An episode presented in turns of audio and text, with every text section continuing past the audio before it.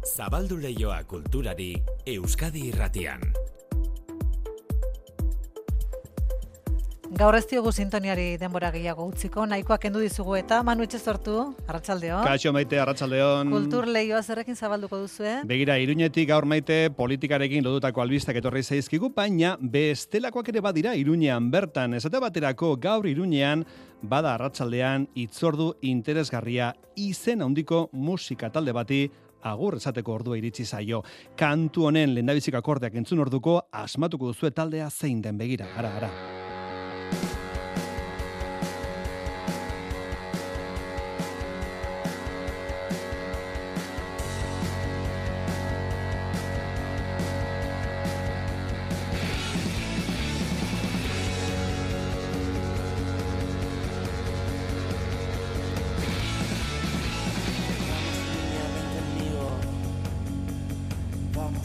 Divertirnos.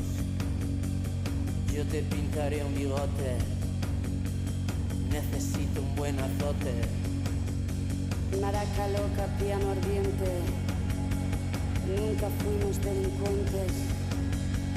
Gafas negras en la noche. Vamos niños, sube al coche. Te voy a hacer bailar. Mila aldiz entzun duguna abestia da El Columpio Asesinoren Toro izeneko abestia hau, baina lehendabiziko entzunaldi hartan adinako zirrara eragiten digu oraindik ere.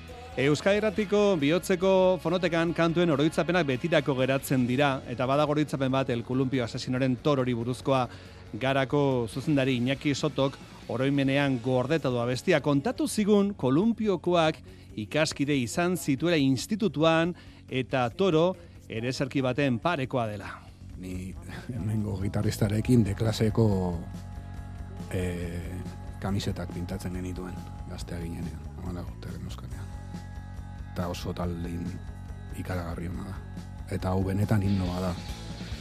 Innoa da, egia da elkartu egiten dula drogazale mundu hori, hori ere gure herrian asko, az, asko dago, asko gara, ez dakit nola desan, baina egia da horrek ere egiten dula, horrek ere bihurtu dula himno bat, hemen eta hemendik kanpo. Hemendik kanpo ere himno bada toro kolumpioren abestia. Zergatik el kolumpio asesinoren aipamena Santas Pascuas jaialdia aurrera doa irunean eta gaur eta bihar bi kontzertu oso berezi hartuko dituzte. Aipatu dugun taldeak, El Columpio Asesinok betirako agur esango die kontzertu aretoei azken bi emanaldi hauekin. Taldeko kidetako batzuk jaialdiko antolatzaileak ere badira, eta horrexegatik ere izango da berezia. Iruñeko Zentral Kafe Antzokien izango dira, baina pena handiz diogu bi emanaldietarako sarrerak agortu zirelako aspaldi.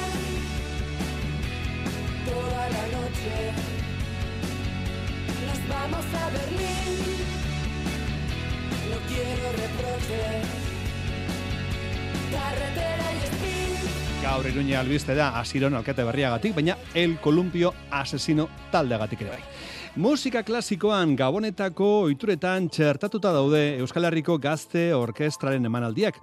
Orkestrako kide gazteen oporrak baliatu zentseguak egin eta kontzertuak egiten dituzte. Gaztezela egoko kide izan zen unai urretxok zuzenduko du orkestra egunotan. Garai hartan, ba, Germán Ormazabal, bera esan Euskadiko Orkestrako gerentia, eta bai Mari Carmen Garmendiakin batera, egi zuten eh, ego, Euskadiko Gazte Orkestra. Eta hau eman zigun aukera, ba, gure artian ezagutzeko, lagun berrixak itxeko, eh, kriston irakasliak ezagutzeko, eta gero bai, ba, kugunen zuzendari muruan garai hartan Juan Jomena, eta egori esker, et, ba, musikari askok, nik ez bakarrik, egoko hango garaiko musikari asko gaur egun eh, profesionalak dira. Ego, Euskal Herriko gazte orkestra. E, musikaz oso betea dator gaurko kulturleioa, atariko honetan olatz zugastiren hitzak ekar ditzagun gogora gaur Donosteko Bitero Eugenian antzokian emanaldia du olatz zugastik, eta gurekin izan da aste honetan, bere azken diskoan letrek duten esanei politikoaz, eduki politikoaz, gogo eta hause utzi digu zugastik. Gure herrian gertatzen gure herriaren bilakaerak ba, kezkatu eta tristetzen nau eta ordun ba hori nere kantuek asko dute abia puntua hori ez Aha. idazterakoan bai eta bueno Beraz, ezin dugu ba irten, ezta? E, gure realitatea, guri tokatu zaigun realitatearekin e, horretatik ezin dugu irten eta e, ba pixka bat hori horren irakurketa ba ezberdina egiten dugu danok eta bueno, ba nerea da jakin bat. Mhm. Alegia, ba, herri, herri menperatua izaten jarraitzen dugula nola ez, eta beraz, ba, e, badirudi hori gaur egun, ba, ba ez, hori, ez dakit, aluzinazio bat baliz bezala, eta orduan, ba, bueno, bai. Horregati beste beste, Nafarroko erresumaren aldarrikapen gaurkotu hori ez da, olatz? Bai, egia esan, e, Euskal Dunon, Euskal Herriaren e, estatua, e, eta mila urtez, e, mila urte baino gehiagoz e, aitortua nazioarte mailan, e, e, Nafarroak erresuma izan da, ez? Eta da. Beraz, hori gure esku dago hori, ba, ber e, zeratzia, ez? Osea, indarrean, e, berreskuratzea, indarrean jartzea, Mhm. baina argi eta garbi, hori Euskaldunen inork ez digu hori emango, ez da? Eta, bueno, ba hori da, bai, transfondoan asko dago hortatik. Ba, olatz, zugazti gaur iluntzeko zaz, piterdietan donosteko Vitoria Eugenian. Mocedades! Mocedades aitatu eta oroitzapen mordoa etorriko zaizue zuetako askori. Gaztenei urrun xamar geratuko zaie mocedades, baina entzule veteranoek gogoan izango dituzte beraien emanaldiak, batez ere telebista zuri beltzekoa zen garaikoak. Bilboko talde historikoaren inguruko dokumentala egin du Lorea Perez de Albenizek, azalduko dizugu gero. Berriro diogu, gaurria dena musika izango da gurean. Orduan pentsatu dugu gaurko saioari izen aldatzea. Euskadi irratian, irurak arte, musika leioa. Manu etxe sortu. Ba hori gaur musika leioa, baina gaur bakarrik, eh?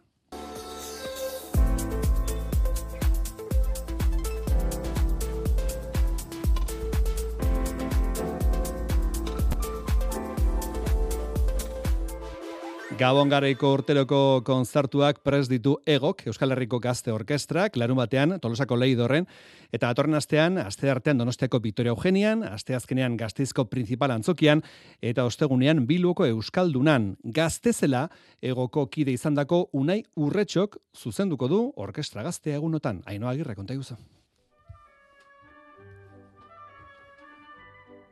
Mila bederatzion da laro gehieta amazazpiko ustaiean sortu zen Euskal Herriko Gazte Orkestra eta urretxo lehen promozioko kide izan zen. Hogei urte zituen orduan, arrasaterrak eta tromboia jotzen zuen. Garai hartan, ba, Germán Ormazabal, bera esan Euskadiko Orkestrako gerentia, eta bai Mari Carmen Garmendiakin batera, egizuten e, ego Euskadiko Gazte Orkestra. Eta hau eman zigun aukera, ba, gure artian ezagutzeko, lagun berrixak itxeko, e, kriston irakasliak ezagutzeko, eta gero bai, ba, kugunen zuzendari muruan garai hartan Juan Jomena, eta egori esker, et, ba, musikari askok, nik ez bakarrik, egoko hango garaiko musikari asko gaur egun eh, profesionalak dira. Unai urretxoak hogeita la urte daramatza Euskal Herritik kanpo. Estatu batuetan, Brasilen eta Polonian lan egin du eta gaur egun Korean bizi da.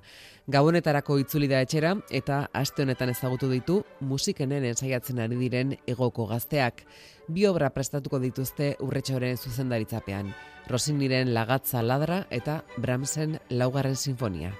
Azkenean orkesta baten daude jende asko, pertsonalitate asko, eta azkenean orkesta batek eh, hori ez, eh, bata besteakin empatizatzea, laguntzea, eh, batera jotea, maitatzea, errespetatzea, nik uste dut hori dela garrantzitsuena azkenean. Eta ba, gizaki muruen ba, astea eta pertsona hobea izatea, ez? Nik uste dut musikak aukera politxe ematen dagoela hortarako. Bestei entzun, elkarri lagundu eta denek batera jo, horiek dira aurretxok Euskal Herriko Gazte Orkestrako musikariei eman dizkien jarraibideak. Larun batean emango dute, aurreneko kontzertua Tolosako Leidorren eta datorren astean, Donostian, Gasteizen eta Bilbon izango dituzte emanaldiak.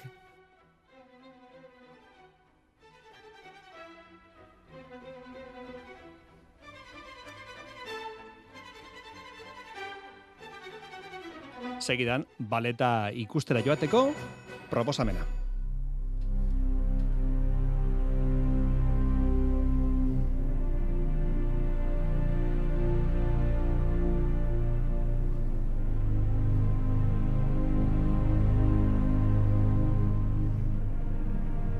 Lucia Lakarra, dantzari zumaiarra, Lost Letters, izeneko ikuskizuna eskaintzen ari da azken aldian.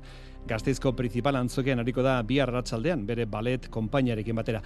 Lost Letters izeneko ballet ikuskizuna eskainiko dute dantzari zumaiarrak eta Matthew Goldin bere bikotekideak beste sortzi dantzarirekin batera.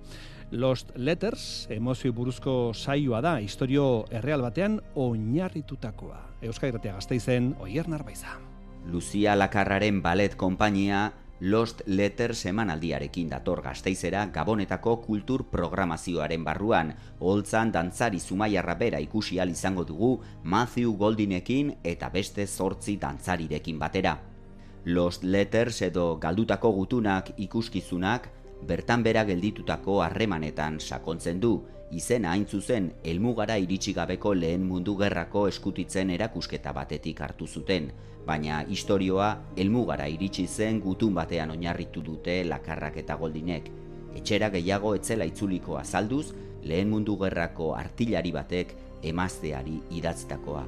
Lucia Lakarra. Azkenean gutun hau iritsi egin zen, baina gure, gure buruan ideia berehala bihurtu zen. Zer gertatuko litzateke gutun hau ez baldin bazen iristen. Nola aldatuko zen Andre honen bizitza.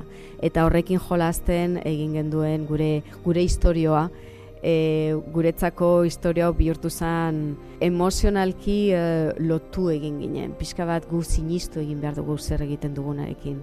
Horrela bakarrikan eman dezakezu historionei bere anima. Aurreko ikuskizunetan bezala, dantza, musika eta irudiak uztartzen dira.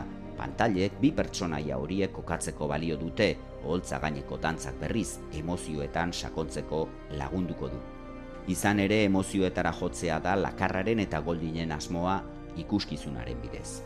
Gero orain arte ikusi duguna, egin genuen estrenaldia Bilboko Harriagan, hiru emanaldi egin genituen bertan, eta orain egin ditugu bost emanaldi Teatros de Kanalen, Madriden, eta jendea benetan unkituta ateatzen da.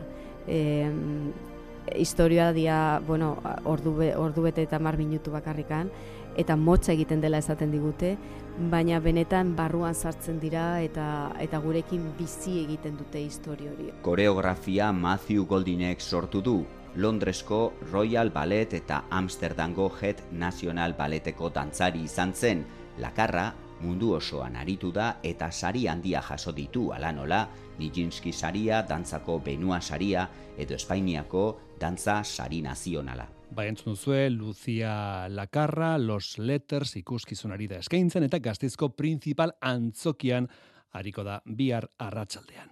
Mocedades eta el consorcio taldeak gutxi asko denok ezagutzen ditugu eta gizartean duten erro hori da lehen sustraia eres tu de Mocedades a el consorcio izeneko dokumentalean. Lorea López de Albenizek zuzendu du eta dokumentalau telebistan ikus izango dugu ETB bin urteberri egunean Iker Zabala konteguzo.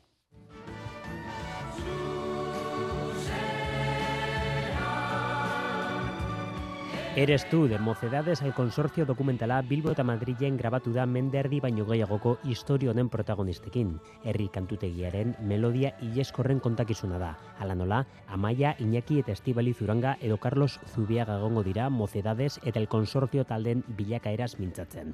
Lorea López de Albeniz da pelikularen zuzendaria. Bai, oso zaila da, berrogeta mar urte, e, ordu bete pasatxon biltzea, bideratu dugu e, abestien arabera. Bai? Ze beraiek badituzte oso oso oso ospetsuak izan dena abestiak orduan hartu genituen da zen, bueno, horien inguruan egituratuko dugu.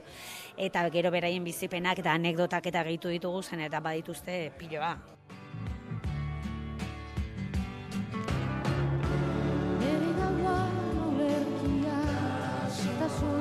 Dokumentala mila bederatzireun derurogeita meiruko irudiekin hasten da. Mocedadesek Eurovisionen bigarren postua lortu zuen erestu abestiarekin.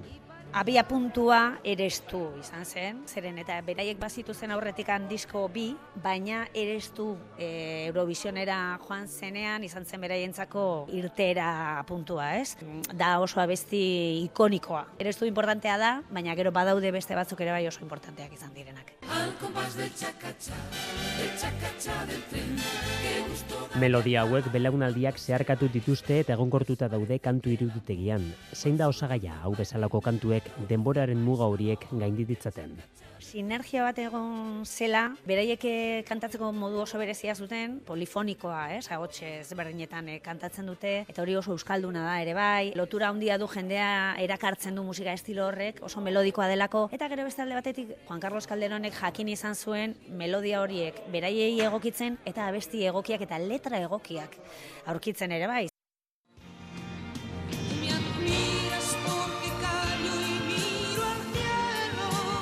Izan ere, el konsortzio oraindik oso aktibo dago, Mexikotik bueltatu berri da eta 2008 lauan kontzertu zerrenda luzea dute.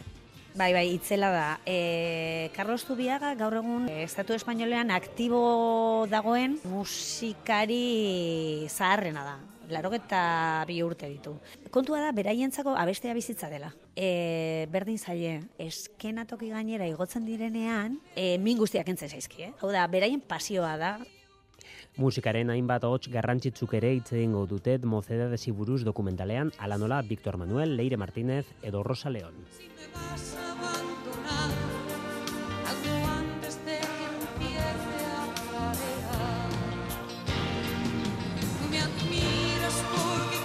De El Consorcio eta Mozea desen abestiak bai ezagunak gogoratu dokumentala egin duela, Lorea López Dalbenizek eta estrenaldia urte berri egunean izango dela ETB bin.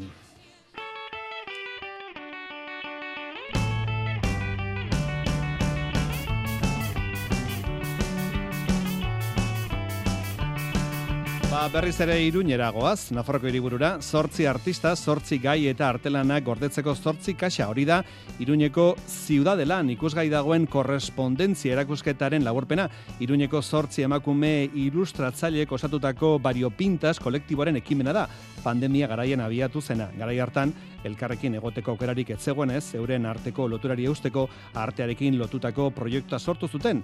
Kaxa bakoitzari gai bat eman zioten eta zortzi artistek euren arteranekin bete zituzten. Informazioa itziar lumbrerasek.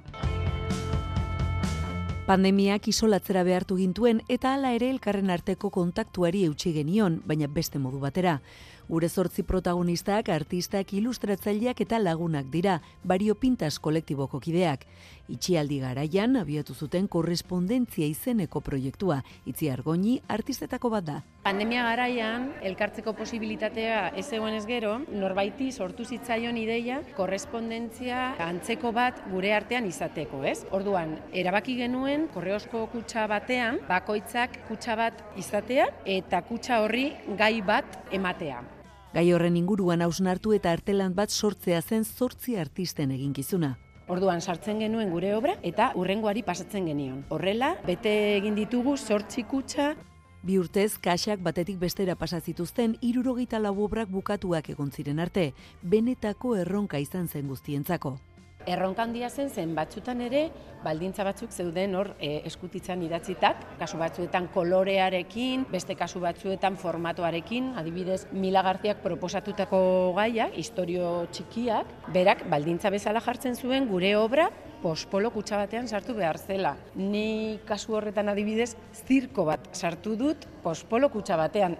Izan ere, denetariko gaiak planteatu zituzten, basoa, urtzaroa, aulkia, orain joko honen emaitza ziudadelan dago ikusgai. Bario Pintas kolektiboak benetako bidaia artistikoa proposatzen du. Eta Iruñako ziudadelako erakusketa hau ikusgai izango duzu, datorren urteko otsailaren amaikara bitarte. Ai gaua Zer dezu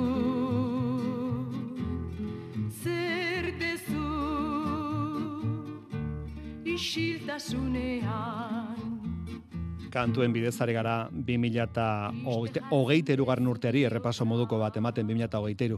Kantuak esate baterako bide egokia dira urte honetako filmak gogoratzeko. Esti urre solaren 20.000 espezies de abejas askotan aipatu dugu, bidean sari ugari jaso dituelako filmak, eta gainera Espainiako Zine Akademiako txailean banatuko dituen goia sarietarako izendapen mordoa jaso duelako amabost izendapen. Zer dezu Filmak badu kantu oparia, Lourdes Iriondoren aspaldiko kantua gaua izenekoa berreskoratu du, esti horresolak bere filmean, Xaber Le- Letek idatzi zuen letra eta Lourdes Iriondo sortu zuen musika.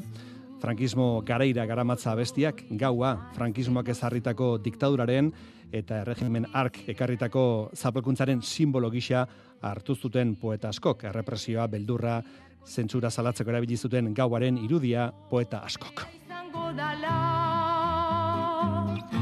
Gizonen gau beltzean pake Itxaropen ta maitasun berri bat Biztuko dirala. Gizonen gau beltzean Ba, pake gaua izeneko honekin, e, irurak arteko bidea egingo dugu, Euskadi irratian gero albisteak, eta ondoren, Josin Etxeberria, aio, arratsaldean ieșilie ar, arghi, arem promesar.